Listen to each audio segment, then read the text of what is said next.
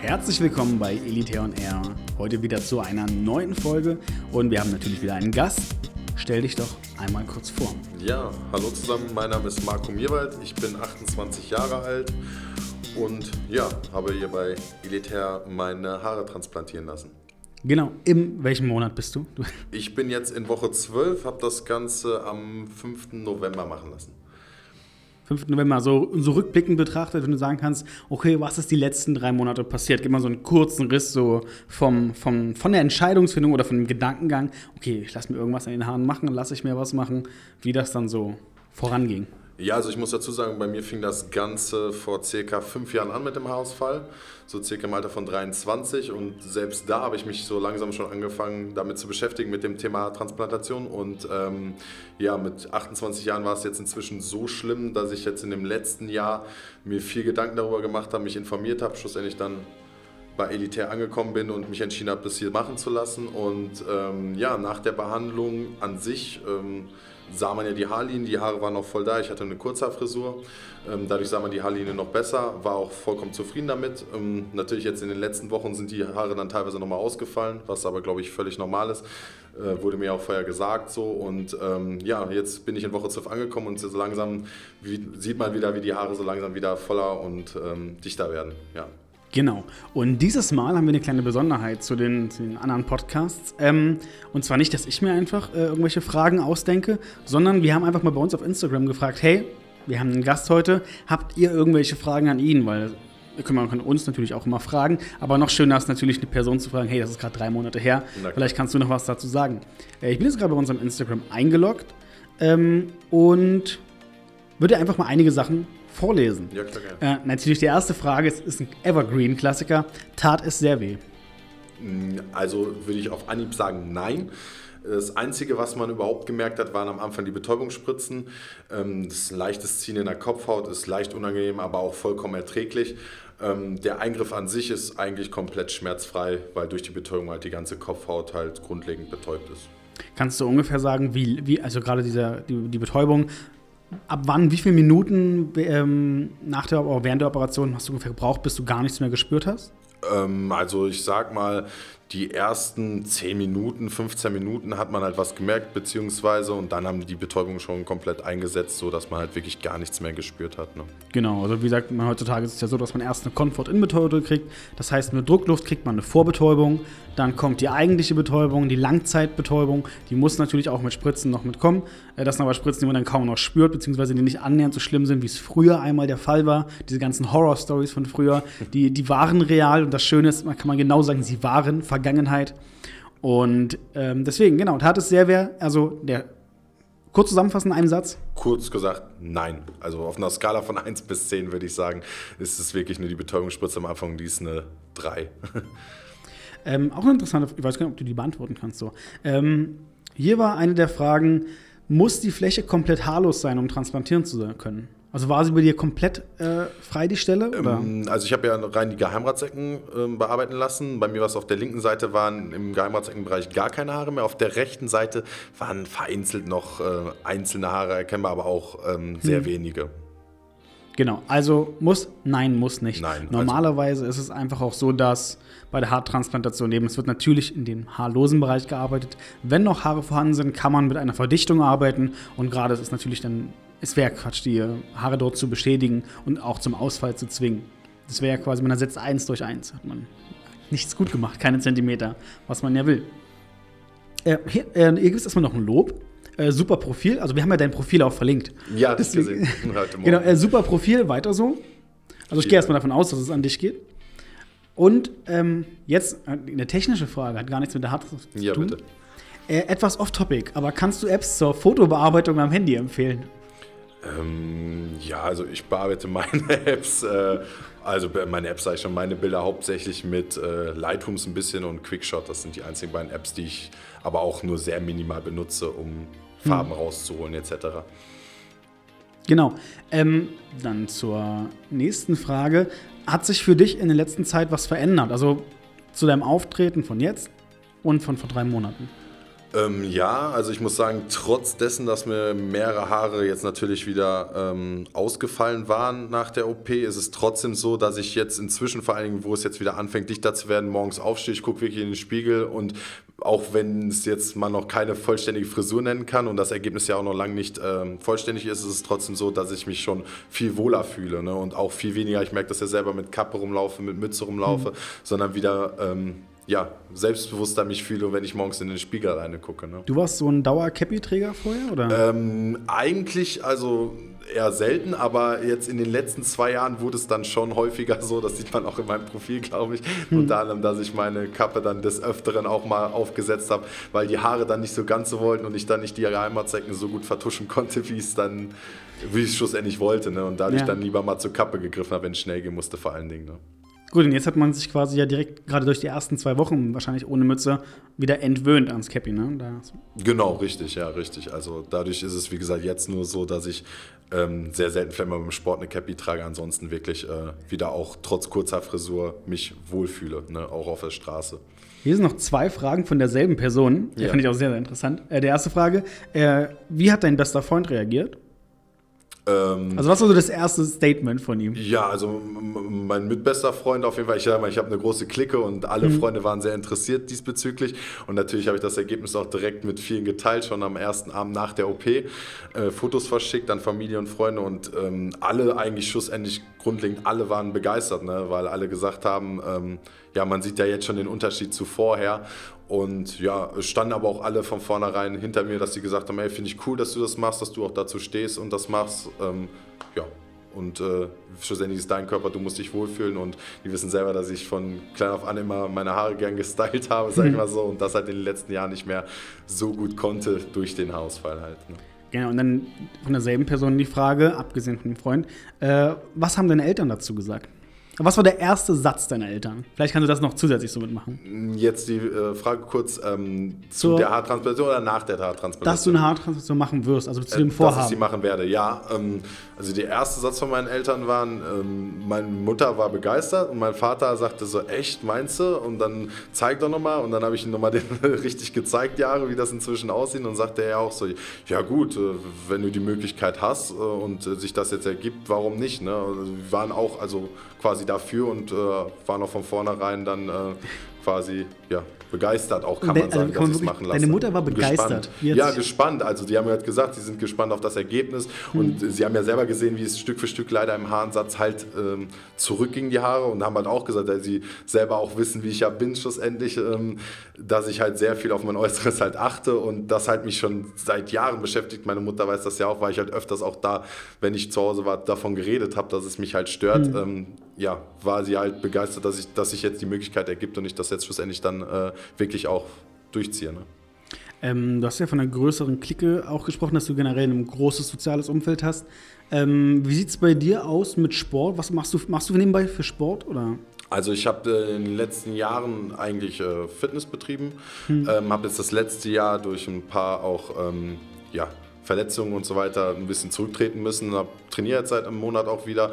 Davor, wie gesagt, sechs Jahre Fitness betrieben mhm. und äh, seit klein auf an spiele ich durchgehend Fußball. Jetzt auch die letzten Jahre etwas weniger durch Verletzungen, aber auch eigentlich mein Leben lang schon Fußball gespielt. Ja, genau, das, das, ist nämlich der Punkt. Ich wusste, dass du das sagst. Mhm. Wir hatten uns ja vorher schon mal unterhalten. Ich weiß es quasi von früher noch. Und mhm. bei mir war es im Verein, quasi in der Kabine, dann einfach so beim Fußball. Ich, ich war so der Typ, der bei der Haartransplantationsfirma gearbeitet hat und am Anfang so, ja, ne, Haare machen, lass mal Haare machen. Das war erst so ein bisschen belächelt. Und so spätestens nach einem Monat, dann kriegt man so mit, ah, hier ist ein Facebook-Post, ah, man sieht, was er macht. Aha, dann guckt man sich die Firma an. Und dann habe ich quasi jede Woche von anderen Leuten, ja, wie läuft denn das ab? Was kostet das eigentlich? Wie sieht denn das aus? Wo ist das? Erklär doch mal, wie der Ablauf ist. Ist es bei mir denn möglich? Bei mir war das, hat sich so extrem gewandelt, so der Klassiker in der Kabine, ja, man macht sich erstmal über alles lustig. Und danach so, oh, warte kurz, ich, ich bin ja eventuell jemand, der das auch machen könnte. Wie war das denn, wer hat das in deine Mannschaft aufgenommen? Also ich muss sagen, in meiner Mannschaft war es zuletzt so, dass ich halt verletzungsbedingt ausgefallen bin. Deswegen hm. war ich deshalb sehr selten vertreten, sag ich mal so. Aber allgemein, sag ich mal, im Umfeld kann ich sagen, dass es eigentlich sich darüber lustig gemacht vor mir hat sich bis jetzt niemand, also bin ich ehrlich positiv überrascht, dass sich niemand auch das Ganze überhaupt kritisiert oder in Frage gestellt hat. Ähm, und ähm, diesbezüglich, dass aber sehr viele Fragen gestellt wurden. Das wurde sehr viel, also bezüglich auf ähm, teilweise zwei, die ich früher in der Berufsschulklasse hatte, bis hin zu Freundeskreis, bis zum Bekanntenkreis, dass wenn man früher äh, Leute von früher wieder getroffen hat, die einen dann angesprochen haben, du, ich habe da wen oder ich selber mhm. hätte Interesse und dann diesbezüglich man sehr viel darüber gequatscht hat oder auch ausgefragt wurde, ja. Genau, und wo wir gerade wieder bei Fragen sind, äh, nicht nur wir haben natürlich Fragen bekommen, sondern auch du hast bei Instagram mal rumgefragt, äh, was die Leute so interessiert. Und da kannst du auch ein paar Fragen entweder vorlesen äh, an, ja, an dich oder dementsprechend an mich, je nachdem, an wen dann die Fragen mit adressiert sind. Ja, klar, ich schau mal eben. So. Wir sind eine interaktive Sendung, also wenn ihr generell Fragen oder ähnliches habt, könnt ihr dir mal schreiben, immer schicken. Ähm, Podcasts werden regelmäßig auf unserer Instagram-Seite angekündigt, wann sie aufgenommen werden, auch, dass ihr die Möglichkeit habt, bei Fragen oder so einzugreifen, gerade wenn mal äh, berühmtere Leute da sind, wenn, ich weiß nicht, irgendwie nochmal so einen Weltstar wieder hier haben, wenn er sich vors Mikro traut. Die ganz Großen sind immer ein bisschen mikrofonscheu. Die melden sich immer erst, wenn sie ein komplettes Ergebnis haben. Aber genau. Ähm, ja, du hast ich was? bin bereit. Ähm, es wurde öfters die Frage gestellt, ob man sich denn komplett die Haare abrasieren muss in dem Bereich, wo man halt transplantiert. Äh, vor allen Dingen auch im Geheimratsengenbereich, ob man dafür sich die Haare komplett abrasieren muss. Und ähm, nein, muss man nicht, ähm, äh, weil es ist so, dass halt äh, ein Zentimeter bei mir zumindest tiefer reinrasiert wurde, als, als mein Haaransatz schlussendlich war und ich freiwillig mir einen Kurzhaarschnitt verpasst habe, aber es nicht notwendig gewesen wäre, wenn ich richtig informiert bin oder informiert wurde. Genau, das ist auch wirklich eine sehr, sehr oft gestellte Frage. Man hat quasi zwei Möglichkeiten. Möglichkeit eins, man rasiert alles ab. Das hat Vorteile. Zum Beispiel, einmal natürlich ist es generell einfacher und übersichtlicher für die Leute, ähm, die der, die Haartransplantation durchführen. Äh, das macht es aber nicht schwieriger, also die Qualität wird nicht schlechter, wenn man die dran lässt. Wenn man die Haare halt dran lässt, ab einer gewissen Länge, und gerade bei Geheimratsecken machen das sehr, sehr viele, wer sich Geheimratsecken machen lässt oder einen Ansatz nur ein, zwei Zentimeter nach vorne machen lässt, der lässt gern die anderen Haare, denn dann kann man es nach einigen Wochen sehr gut retuschieren. Man kann sagen, okay, ich kaschiere mir das quasi, lege mir die Haare drüber oder ähnliches. Ja, aber man hat quasi dann diese zwei Wochen Zwischenzeit, wo man relativ strenge Zöpfe bekommt, auch wenn das nur ein paar Zentimeter ist. Die Haare, die dahinter sind, dürfen halt nicht in den transplantierten Bereich rein, weil das kann sich festkrusten, das kann sich verkleben, dementsprechend auch das schädigen. Und die Haarwäsche danach ist äh, deutlich komplizierter. Also man muss halt einfach deutlich vorsichtiger sein und da aufpassen. Auch dafür gibt es äh, ganz, ganz klare Anweisungen, haben auch viele schon gemacht und viele machen es. Ich würde wirklich empfehlen, wenn man nur den vorderen Bereich hat und man hat eh so eine Haarlänge, so eine Frisur von 5, 6, 7 Zentimetern, dann kann man das super kaschieren, wenn das die Geheimratsecken sind. Sollte man wahrscheinlich auch machen. Einfach nur von meiner, das ist ganz einfach meine Meinung. Kein medizinischer Rat. Äh, wenn man halt aber eh sagt, ach, meine Haare sind eh kurz, ich trage eine kurze Frisur, mach alles ab. Das ist einfacher für dich, das ist einfacher für jeden. Ähm, und wenn man Glück hat, hat man, nimmt man einen Freund mit zur OP und der freut sich, dass der einen dann rasieren darf. Klassisches Festivalgefühl quasi. ja, das stimmt. Ähm, eine weitere Frage, die noch öfters, also oder sehr oft gestellt wurde, war ähm, diesbezüglich, ob ich ähm, zufrieden bin mit dem Zwischenergebnis bis jetzt. Und ich kann sagen, ja, bin ich, äh, weil wie gesagt, die Haarlinie, auch wenn ein paar Haare zwischenzeitlich ausgefallen waren, die Haarlinie ja trotz dessen erkennbar ist und ich sagen muss halt, wenn ich mir grundlegend vorstelle, dass das Haar, was jetzt vorgegeben ist, auch dichter und voller wird, ähm, stelle ich mir es super vor und bin halt bis jetzt vollkommen zufrieden und bin gespannt, was die nächsten Wochen vor allen Dingen dann Stück für Stück mit sich bringen. Genau, jetzt im dritten Monat, jetzt ist genauso diese Phase, dritter Monat, vierter Monat, jetzt beginnt halt auch das Wachstum, jetzt kommen immer mehr, werden immer mehr Haare nochmal rauskommen. Genau, das, das, Trauerspiel, das tiefe Tal wird es auch gern genannt, hast du jetzt quasi hinter dir. Ähm, genau, und was auch viele mal fragen generell, ja, die Haare fallen aus und das ist normal. Das kann bis zu einem gewissen Grad sein. Das heißt, es können sehr, sehr viele Haare ausfallen. Manche haben auch Glück, ähm, und die Haare fallen nicht aus. Das liegt einfach daran, dass es eine Schockreaktion vom Körper ist. Es ist ja ein operativer Eingriff. Und der Körper sagt erstmal, wow, hier ist gerade was passiert, ich bin mir unsicher, es gefällt mir nicht, ich nehme das nicht an, weg. Und andere Körper sagen sich dann quasi, um das plakativ zu sagen, ja, so what, lass halt drin. Ähm, natürlich sieht das Letztere in dem Moment einfach besser aus erstmal und man hat nicht so einen Übergang. Ähm, wie wie war es denn eigentlich bei dir generell mit dem Übergang nach der Operation? Äh, hast du dich quasi zu Hause eingeschlossen oder bist du unterwegs gewesen? Ne?